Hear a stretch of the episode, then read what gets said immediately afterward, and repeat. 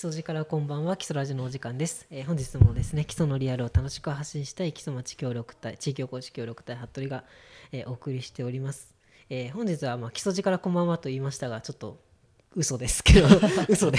基礎寺ではないですよねここは。正確には。一応塩尻市えですよえーね。とですそうです、えー、と塩尻市のえーシェアハウス坂館の家からお送りしておりまして、はい。で、えー本日のゲストですね、えー以前あのこ旅する古物商スタッフとして出ていただいた、えー山田海人さんです。よろしくお願いします。よろしくお願いします。えー、とあの時も、あのーね、ちらっとは話をしたんですけどこちらのこう坂館の、えー管管理人でいいんですか？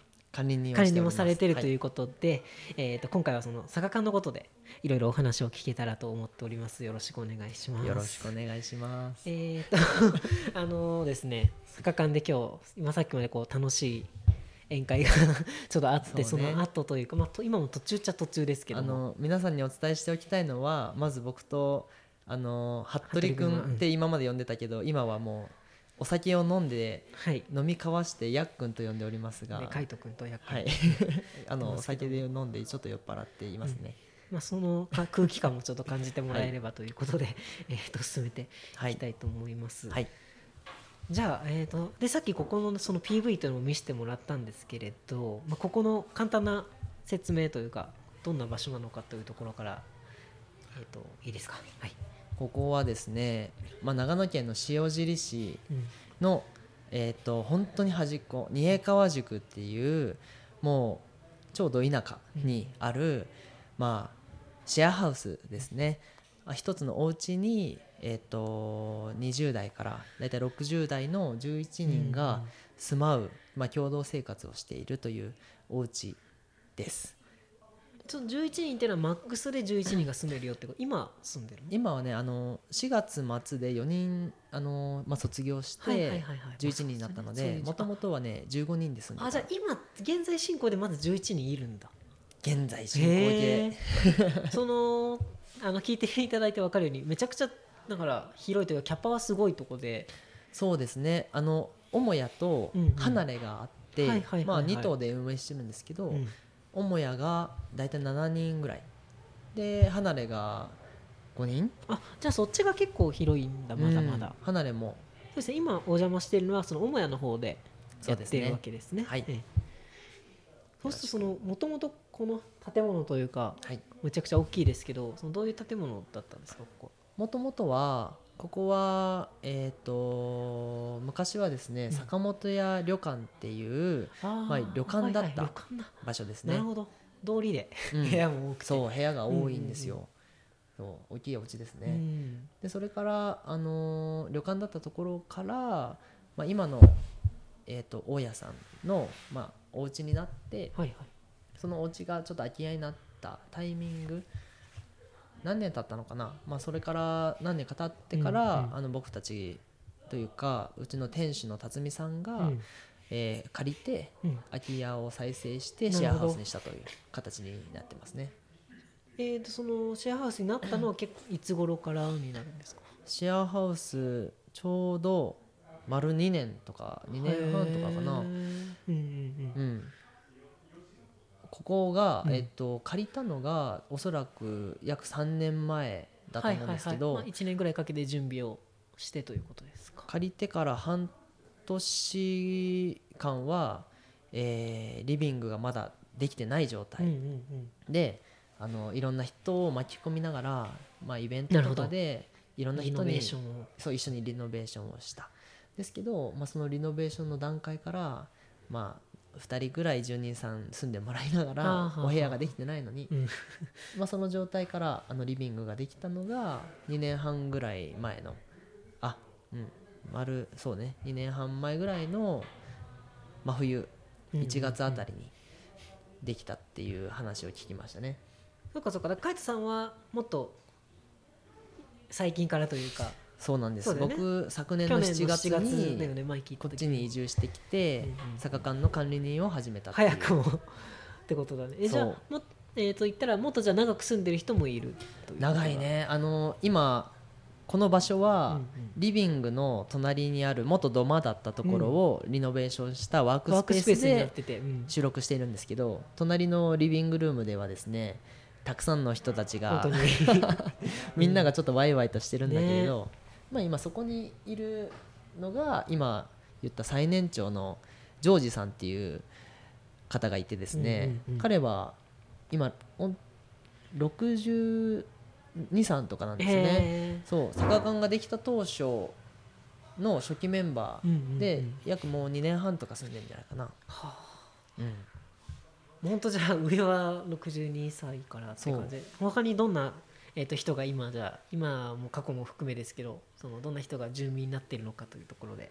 あー一言で言うと、自分でなりわいを持っている人が比較的多いですね、うんうんうん。うちの佐賀館としてのコンセプトがはい。自分として生きるなんですけどほうん僕も含めて、うん。自分の生きか生きたい未来って何なんだろうとか、ううん。自分って何なんだろうみたいななんかそういったことにモヤモヤしている人とかそういう未来をまあ考えてこう生きていきたいなって思ってる人がこう集まってくる場所でうーん今住んでいる人は例えば動画クリエイターのまさしっていううん。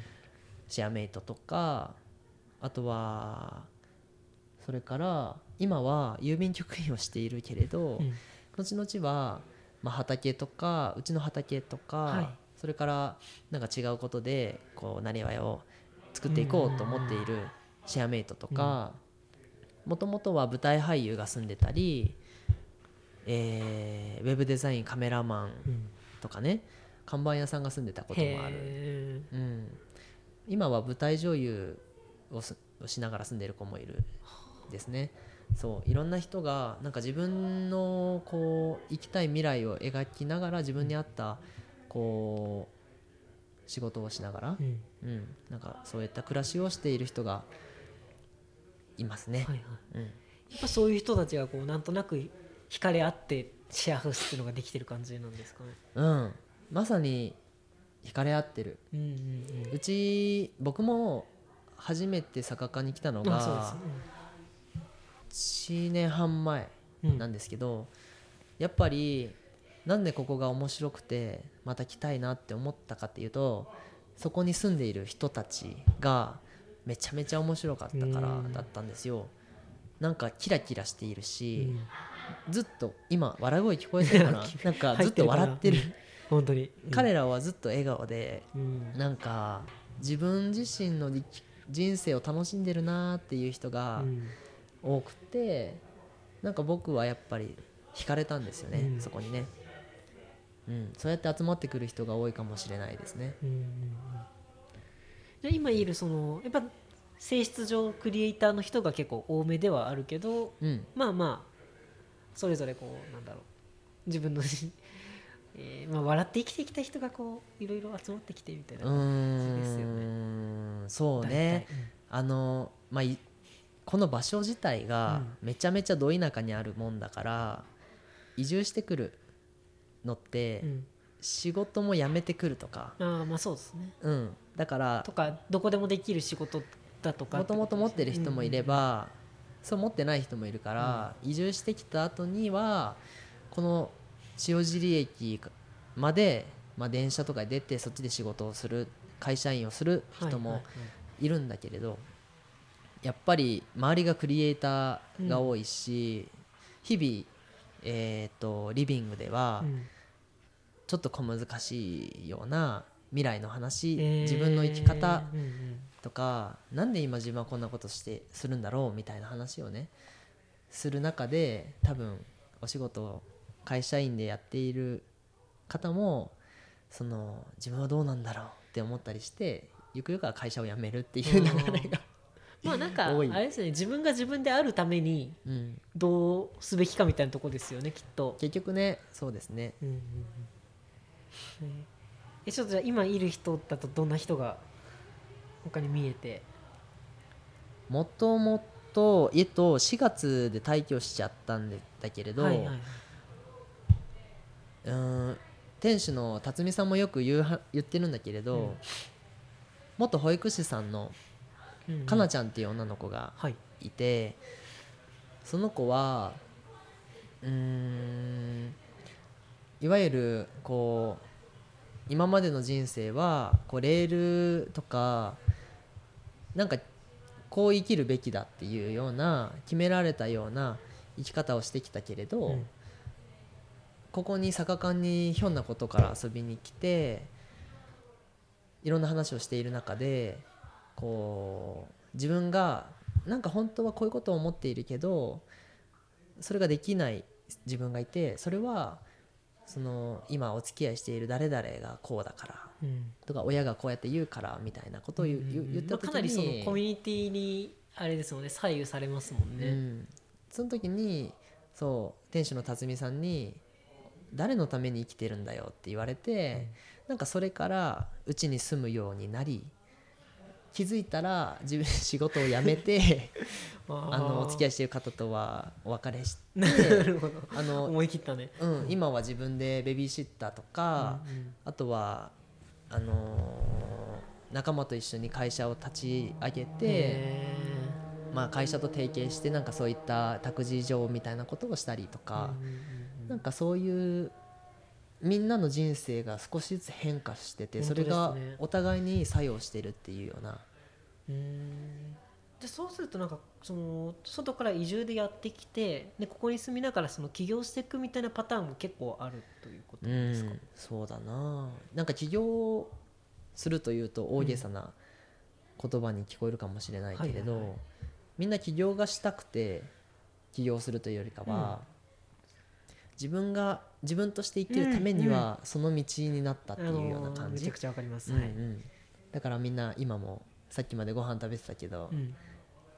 こんなことをしてとかさ、うんうん。ね、結果的にそれが一番最最善手だったということですよね。結果的に、うん。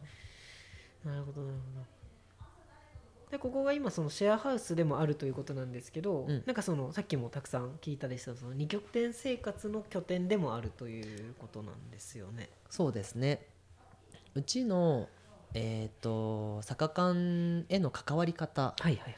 というのはまずは宿泊っていうのがあって、シェアメイトの友達とかうん。あとは坂館に見学に来てみたいなっていう人は受け入れをしてるあの宿泊 OK だよっていう。不特定多数にオープンにしてるわけじゃないけどということそうですね、うんうん。基本的にはクローズドにしてて、うんっていうのとあとはどこかにお家があるけど坂館にも、えっと月に何日間だけは遊びに行きたいなっていう人がいたら2拠点会員プランっていうのがあって、そういう方があの例えば愛知にお家はあるけど、うん。週末坂館に飲みに来ようとか、っていう人が何人かいますね。何人ぐらい？今今6人7人ぐらいいるんじゃないかな。今ちょうどリビングの方に静岡の、うん。えっと東伊豆から遊びに来ているね。さっきという女の子がいます、うんうん。えなんかでもそうやって2拠点やってると気づいたらここの住人になってるみたいなパターンもある。ありああるですね。ありそう。あのかくいう僕もですね実は2拠点会やっぱり員からあそうなんだそうそうですよね。えっとだから山梨から会社員時代でも通っ2拠点で通ってて。そうそう。あの当時1年半前はうん。山梨県で会社員をしていたんですけど。そうね。この辺の詳しい話は前回出ていただいた前回のラジオもちょっと聞いていただけたらあれなんですけどね、気づいたらね。気づいたら。はこ こんなことになってました。いはいはい。そうえーじゃあその利用の形態としてはまあ主に今えーてか部屋がだから全部でどんぐらいあるんですか？うーん部屋自体は1415部屋結局あるんじゃないかな。ははい。うんうんで今お部屋は4月で4人退去したっていうのもあって、現状2部屋空いてる状態ですね。あじゃあ絶賛募集中。絶賛募集中です。5月でまた1部屋空きます、へえ。そのなんでしょう。うんもしするってなるといたらその手続きとか費用面のこととかっていうのはどういうような形で今あまあ手続きまあ費用面で言ったら、まあ、シェアハウスっていうのもあって、例えば冷蔵庫とか洗濯機っていうのはみんなで一つ。そうですよね共有で、であとは調キッチンもそうだし、うん。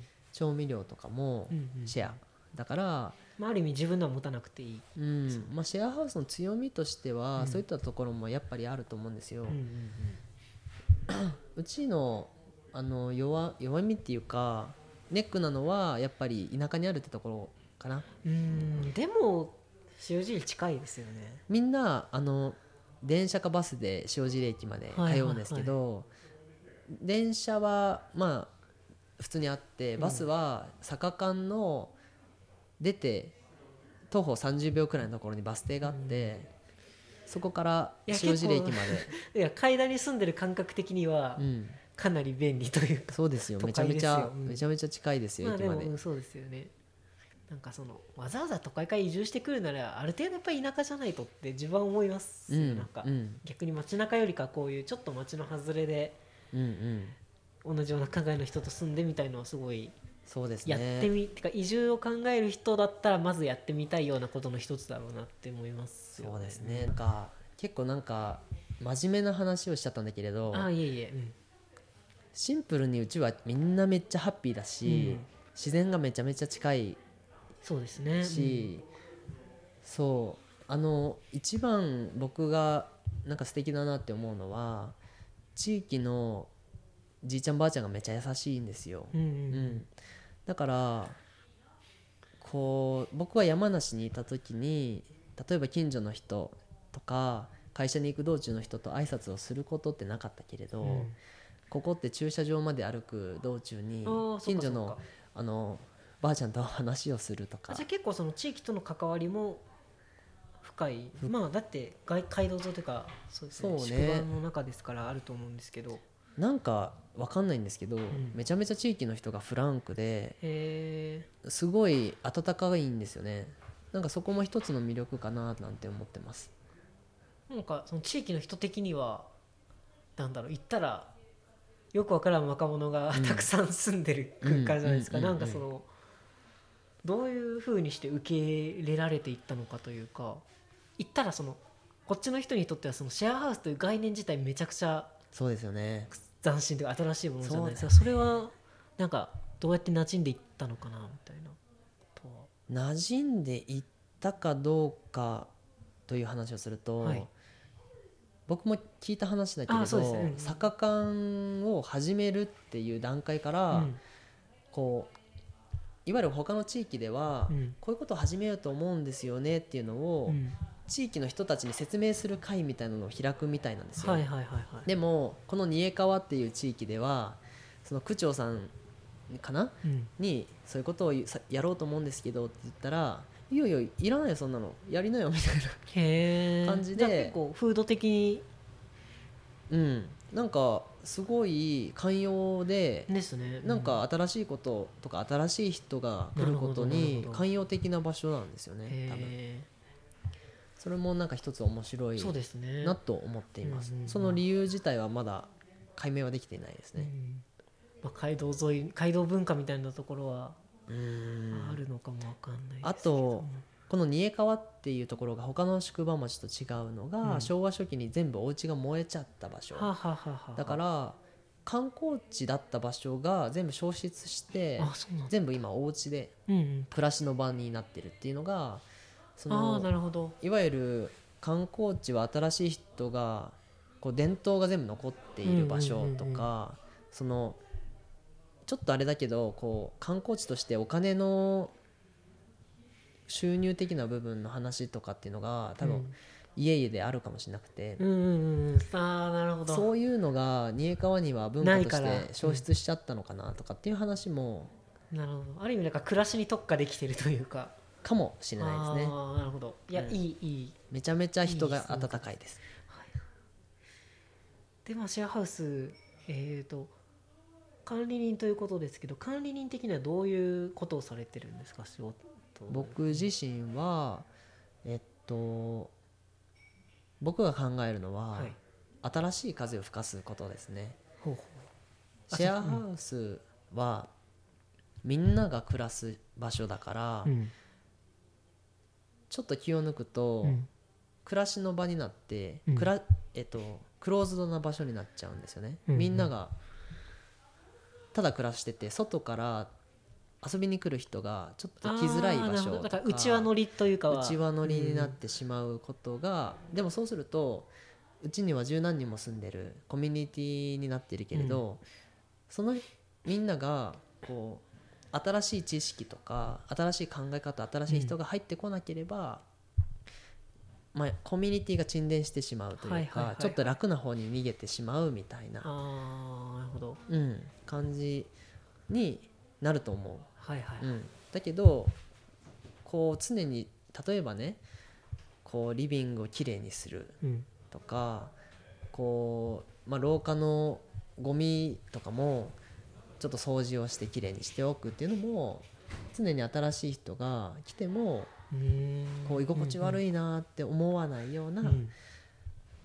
そういった新しい空気をはい、だからまあ換換気というか 空気が入りやすい状態にしておいてでその風が流れてること自体がここの魅力であるっていううんことですよね。そう。うん。まあ来たらきお客さんが今日みたいに今はうんうん。うん34人来ているけれど、みんながこのシェアメイトたちとちゃんと交流ができる場作りと空気感作りっていうのを考えてるかな。なるほどなるほど。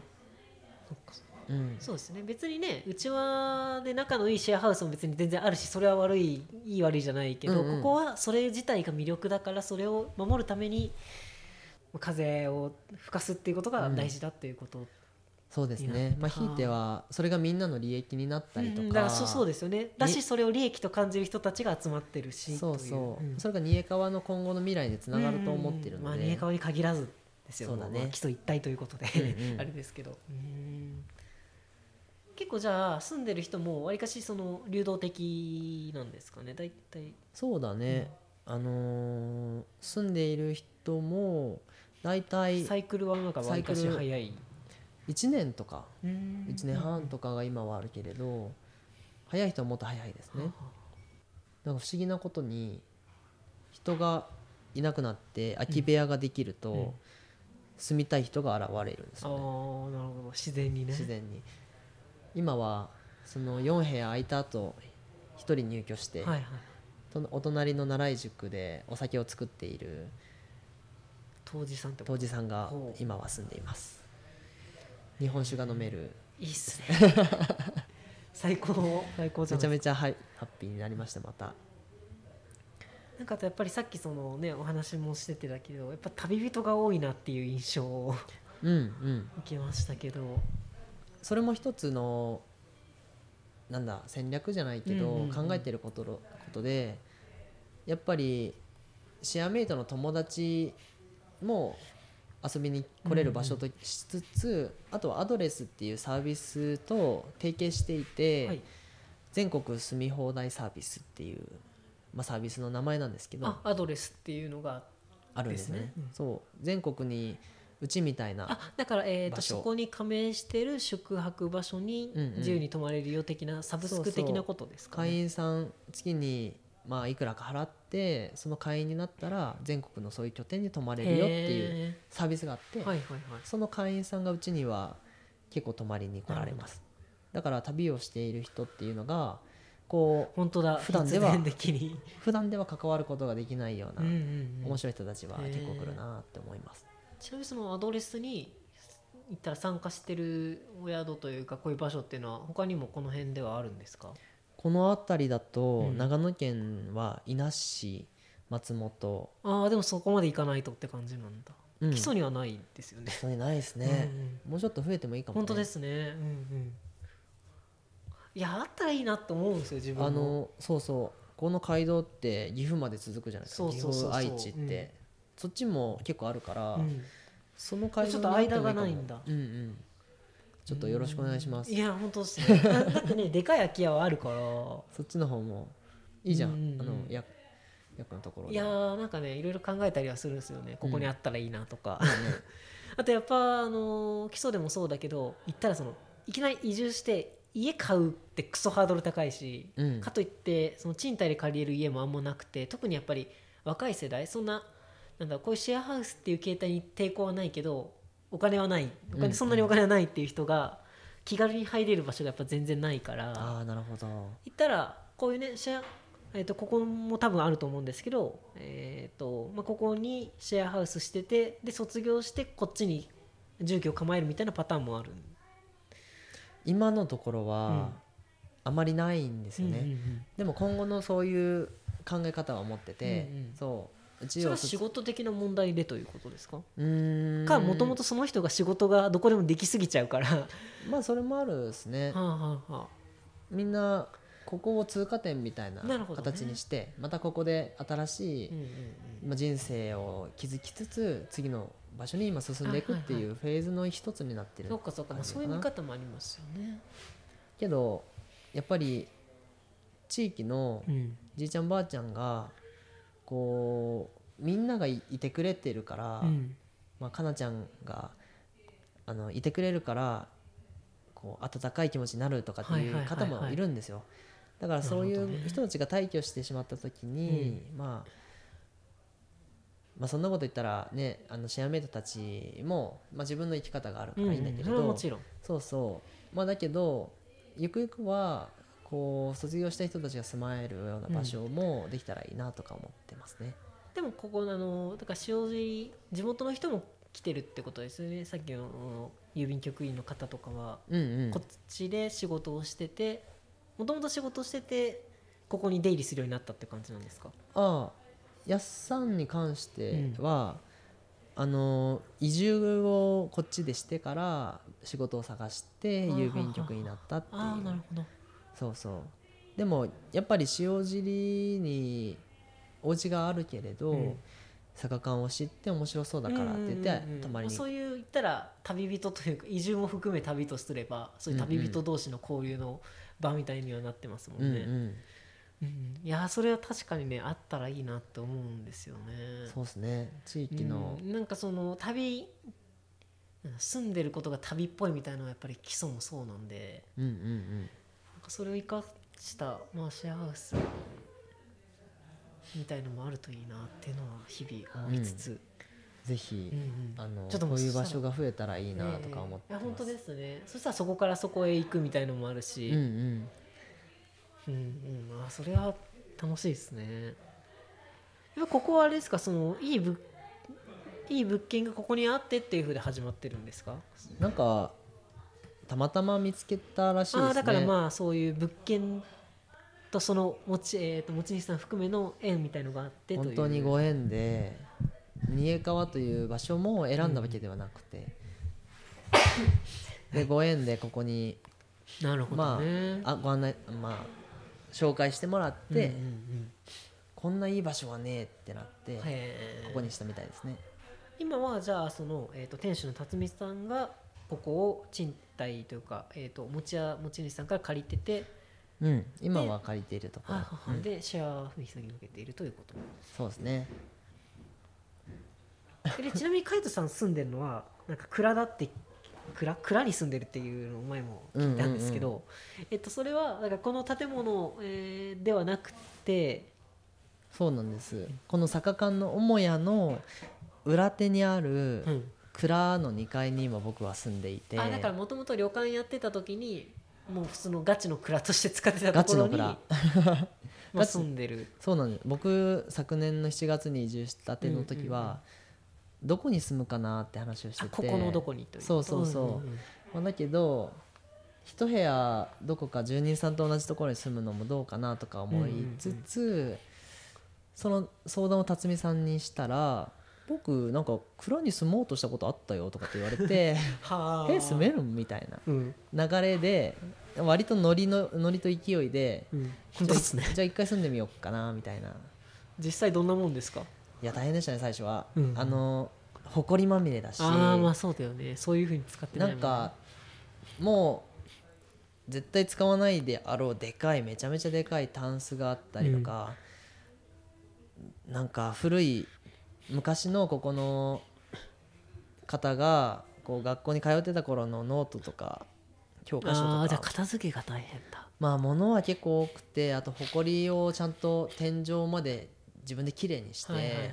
それからですね。でもその、それができちゃうと案外快適なもんですか？うん住めちゃいますね。なんかでもそっか確かに蔵だから結構防弾はしっかりしているのそうそうあの夏は涼しいし、うん。冬は暖かいんですよ。そうですね。そういう温度差のないように作りますもんね蔵っていう時点で。土壁だから、はあはあはあはあ。結構中の気温は保たれるように作られてて。あとはインフラがないもんでそれはここに来るってことそのトイレとかお風呂とか水蔵だから水回りとか電気はあるんですか？電気はあります。電気は今あって。そっかここっちから引けばいいのか。そ100ボルトで。ういやそれがちょっとびっくりな話で。え今年の7月から僕は違う部屋に移るんですよ。えはい。実は。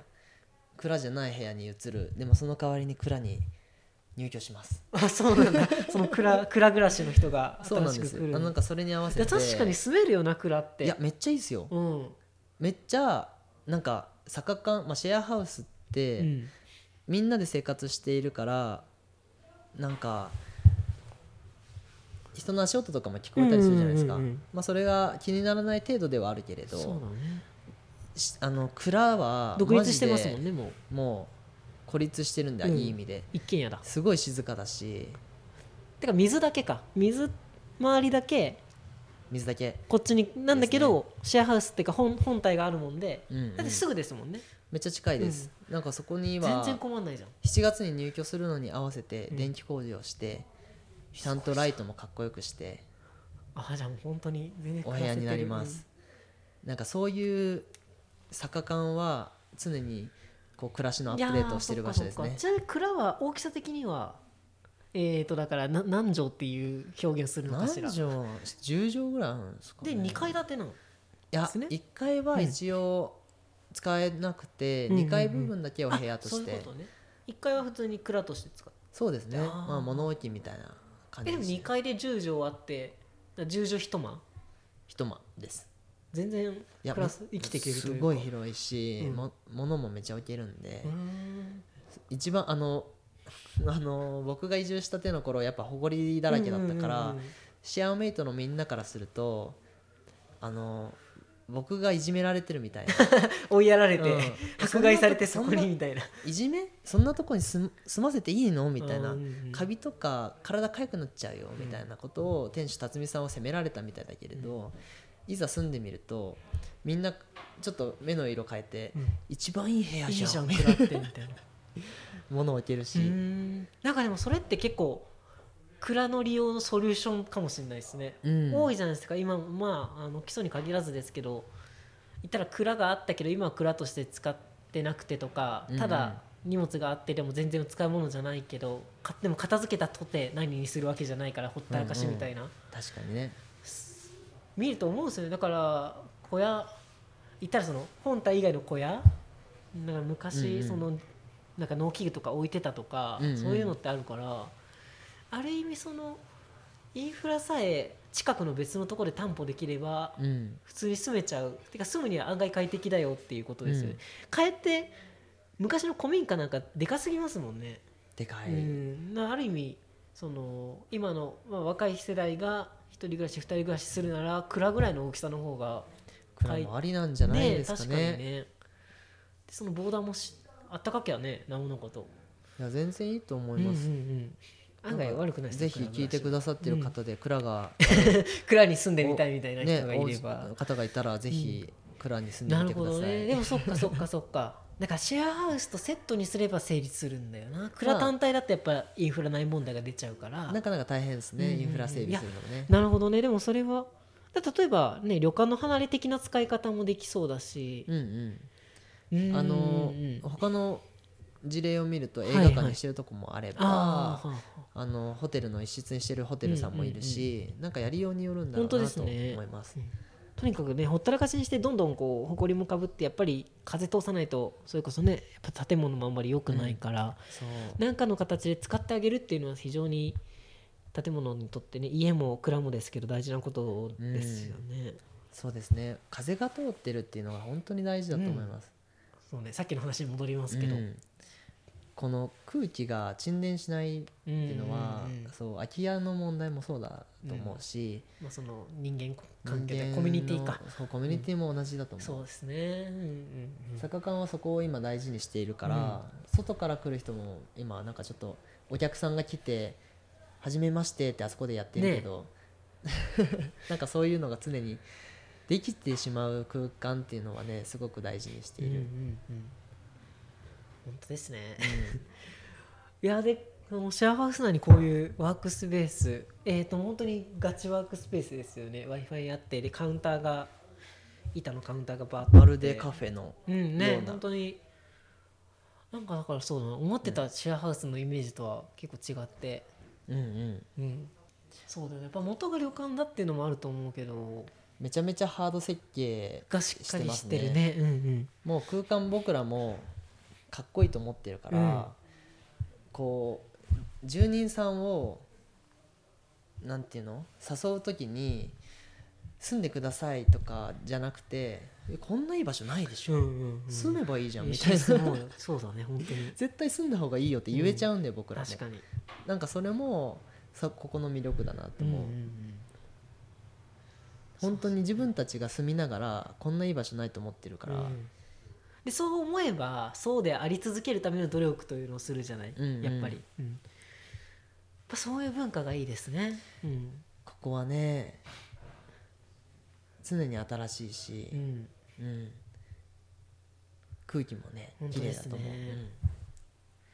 でほどほどに都会でほどほどに田舎でっていうところで。もうほどほどに都会でめちゃめちゃ田舎です。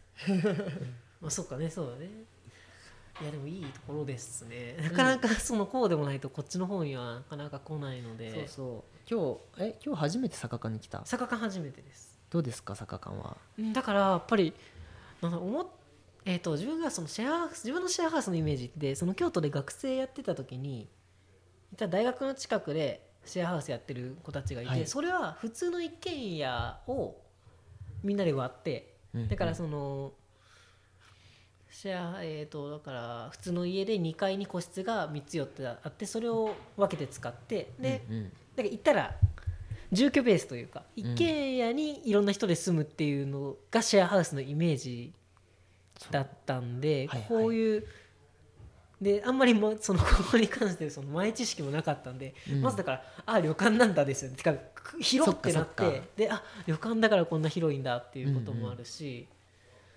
でそうですね。そのやっぱり旅館ならではの設計、えー、となんかリビングがあってこういうワークスペースがあってとかそういうゆったり使ってるところとかが、いや確かに住んでその学生の時はそもそも集まってくる人も学生だから言ったらうんうん。ワンルームに住むような、ワンルームの住むぐらいだったらみたいな人たちも多かったし、あとはやっぱ基本的に学校行くからうん。外に出るもんで、その家の中の、まあ、ハードがめちゃくちゃもうテレビでかいテレビがあってスイッチがあればいいじゃないですか、うんうん。学生にとっては。でうんうん。でかい画面でみんなでスマブラしたりゼルダりしたり、うん。それで十分だって思ってたし、まあ、シェアハウスってそういうもんだよなと思ってたからだからこういう、うん、言ったらワクリエイティブな場でもありつつ言ってたからそのワークスペース、えー、とコワーキングスペース的な要素があるじゃないですか。うん。うん、だからまあフラット基礎もにいてもそうだけどそういう同じ場所なんだけどいろんな人が出入りすることでの風の流れがありそれがこうなりわいとか、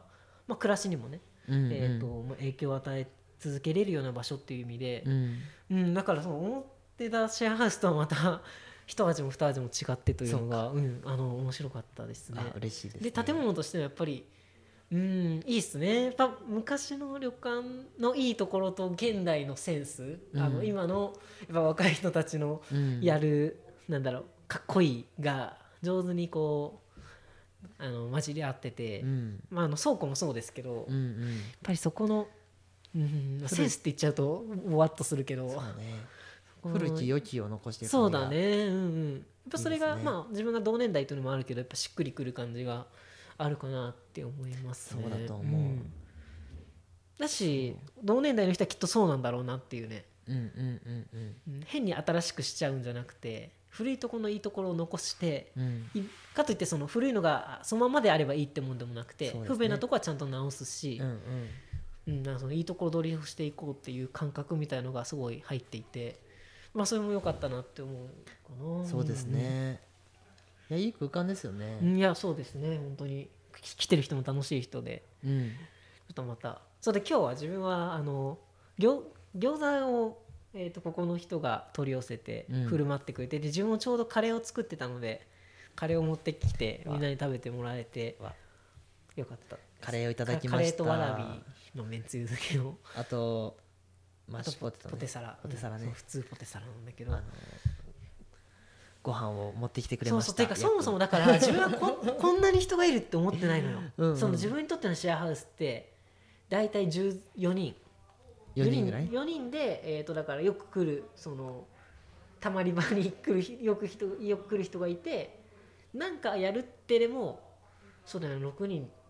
まあ今も6人6人ぐらいか、うんうん。6人いればそれはイベントで的に6人ぐらいいるかなって。普通に行って多くても多分4人ぐらいだろうなと思って、でももあの作って持ってきたからいやすごい賑やかで賑やか。いやねみんな食べれまししたよカレー、ねいやいやよかった。かった。餃子とカレーともう100点いや今日はねあのアドレスで宿泊に来てくれているうん。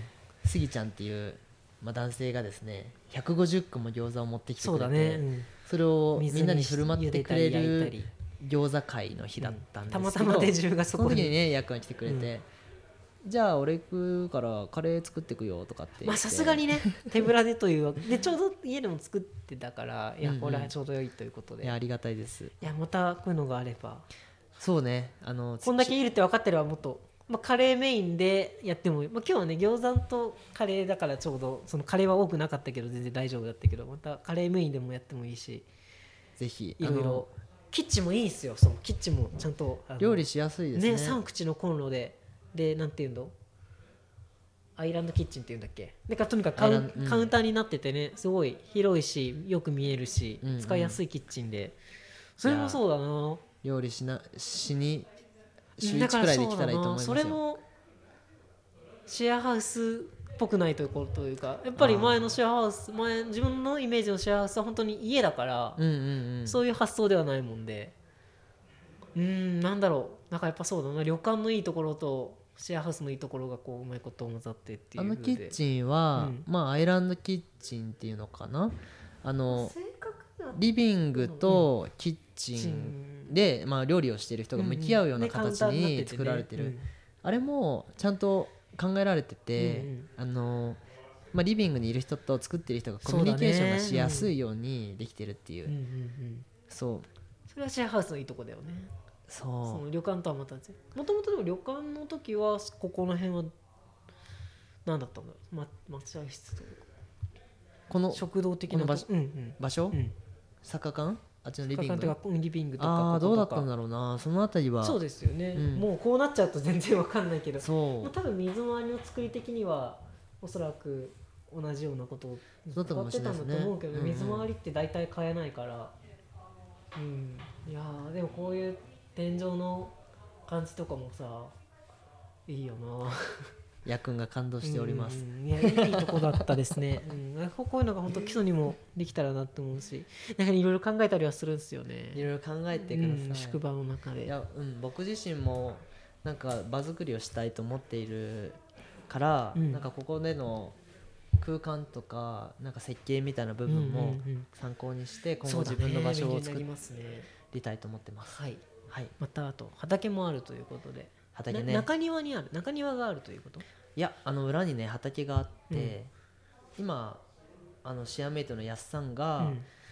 春から畑をやってくれてて、えそうもともと農業も 7, 7年ぐらいやってたープロじゃない？っていう経験もあって、そりゃいいわ。そうそれでこういう田舎暮らしをするんだったら、うん自分で作った食材でご飯を食べたいいいみたいな。ね。いやそうなんで結局みんなそうなるんだよ。で 今うちのこう面白いところは、うん。この煮え川に余っている畑、うん。まもう近所のじいちゃんばあちゃんとかあやらながくなってね。できなくなってきてて、余っている畑っていうのを地域の人を巻き込んで、あ地域の人とか地域外の人を巻き込んで余ってる畑を再生しようっていういいじゃんいいじゃん。シェアファームというプロジェクトをね、へー。始めまして、まあ、それが今裏庭をやってくれている安さんを中心に、まあ、やっていこうっていうことで。じゃあまたそのことは安さんに聞くのがいいのかな？安さん、まあ、僕も含めて何人かでやったらいいかもしれないですね、シェアファームはシェアファームで結構面白いです、ですね。うん。そっかそっか。や本当そうですね。住む場所もあってだ特に木曽福島とかってなかなか畑って感じじゃないから、うんうん。家はあるんだけどね、まあ、でも海田だとやっぱり畑家にはやっぱ畑があって当然みたいなところもあるしうん。同じようにやっぱりもうそのね年取って使えなくなっちゃって休耕地になってるみたいなところもあるからそうそう。やっぱそうだよな。シェアした方がいいよな。特に機材とかね、もうただのねシェアするっていうよりもうん。この近所のじいちゃんばあちゃんがこの例えば草が生えてきてて、こう自分が手入れできてないことっていうのにすごいなんて言うんだろう。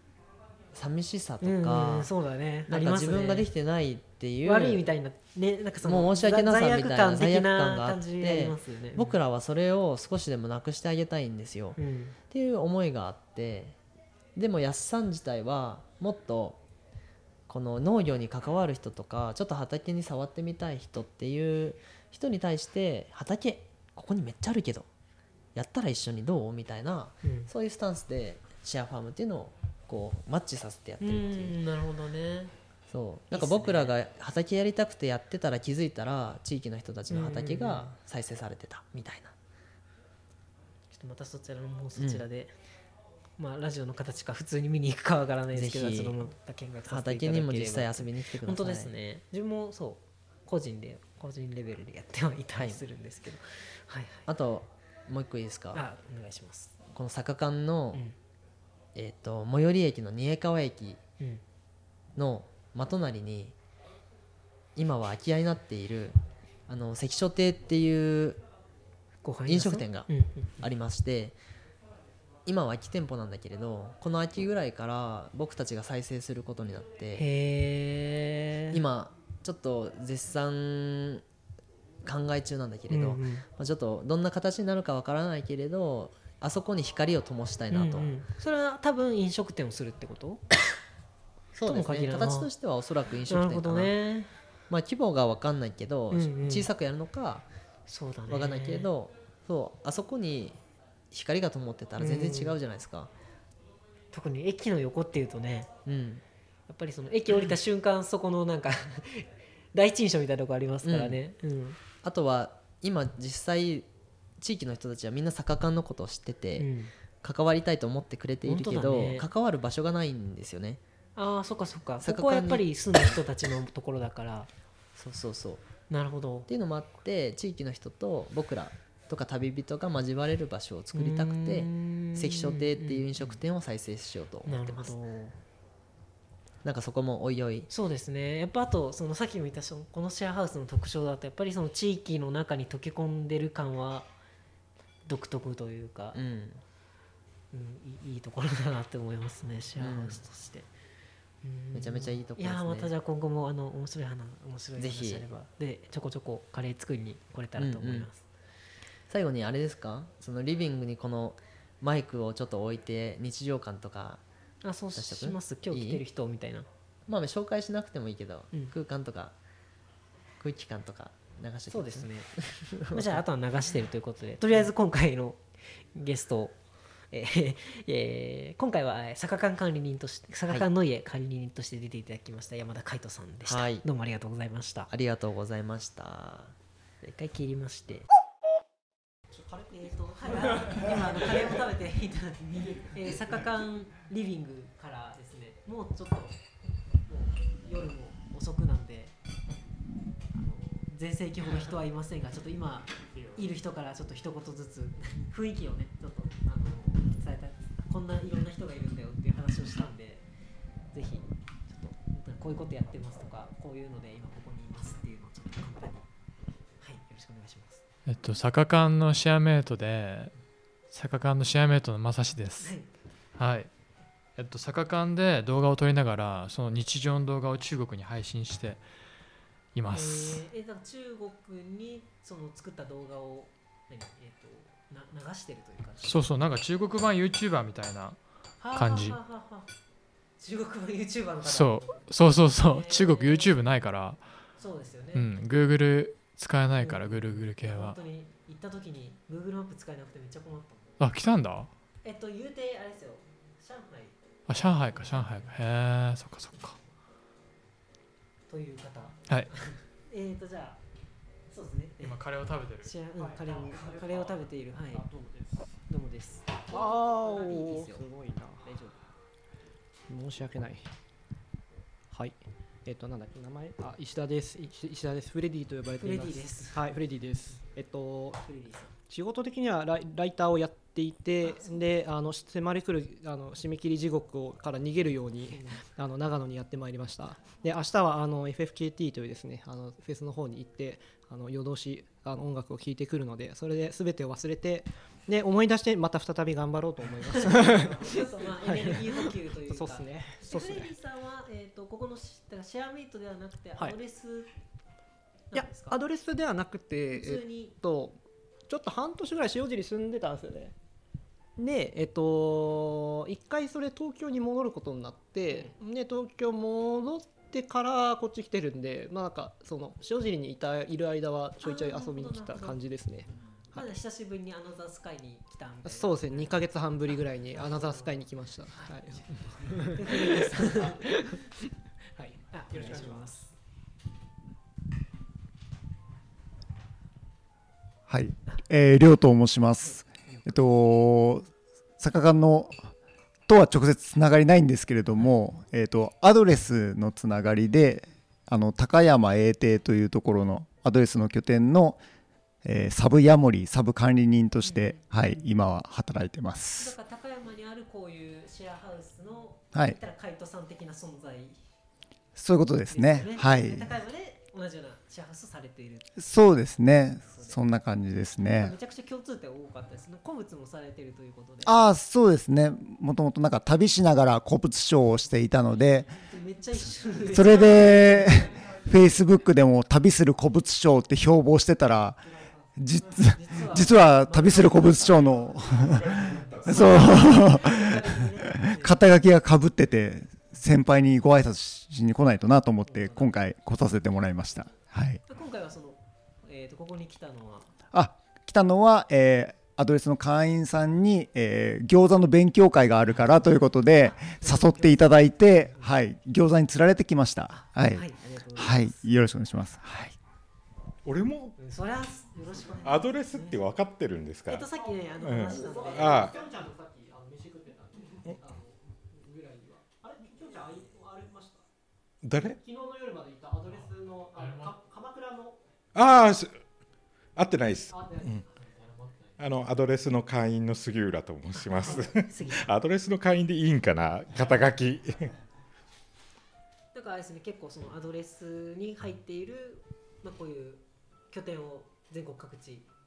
そうですね。僕まだ始めて、えー、と2ヶ月半ぐらいなんですけれども、はい。えーとまあ、去年まで大阪で、えーとまあ、いわゆる会社員というし感じで仕事をしていたんですが、まあえー、とそちらを退社して、えーとまあ、フリーランス個人事業主として、えー、とやれるような状況が、えー、とできたので、はいはい。もう家どこでもいいやという感じでアドレスでいろいろ回ってる回り始めたぐらいな感じですね。あーはははうん、ちなみにこの前はどこから？この前は高山ですね。あ高山にいて一緒に来られた。あそうなんですえで あの餃子食うって。まあでもあのサッカーは2回目で前あの餃子を食べさせてもらって美味しかったのであの世の中にはいろいろそうそうそう。美味しい餃子があるよ勉強会と称して、あのいろんな僕の好きな店から取り寄せたのを食べる日ということで。本日の、えー、餃子パーティーの主犯。主犯。主主催者。ですね、ごちそうさまでした。主犯ですね。いやーマジかミシュランの味だったよ。ミシュランそうなんです。よミシュランのえっ、とまあそうですね。ほほぼミシュラン入ってるところの餃子のまあ全国トップレベルのおとお取り寄せができるようなところ。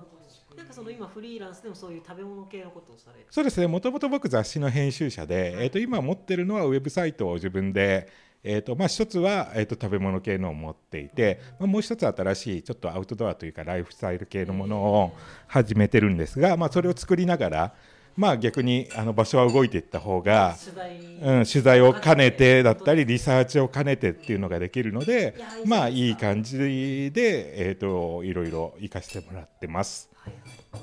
まあじゃあなんだな何って言われたらブロガーではない？ブロガー？えっ、とねまあでも今現時点で言えば、えー、と本当ブロガーアフィリエーターですね。うん本当本当に。じゃあこのようにまたね他にもさっきいろんな人もいて、だからどんな人がいたって言えばいいんだろう。さっきの他の人たちってどんな？歯科大生。大学生もいた。歯科大生あり。多別する古物商もいた。古物商あり。あと店主の辰巳さんもさっきまで。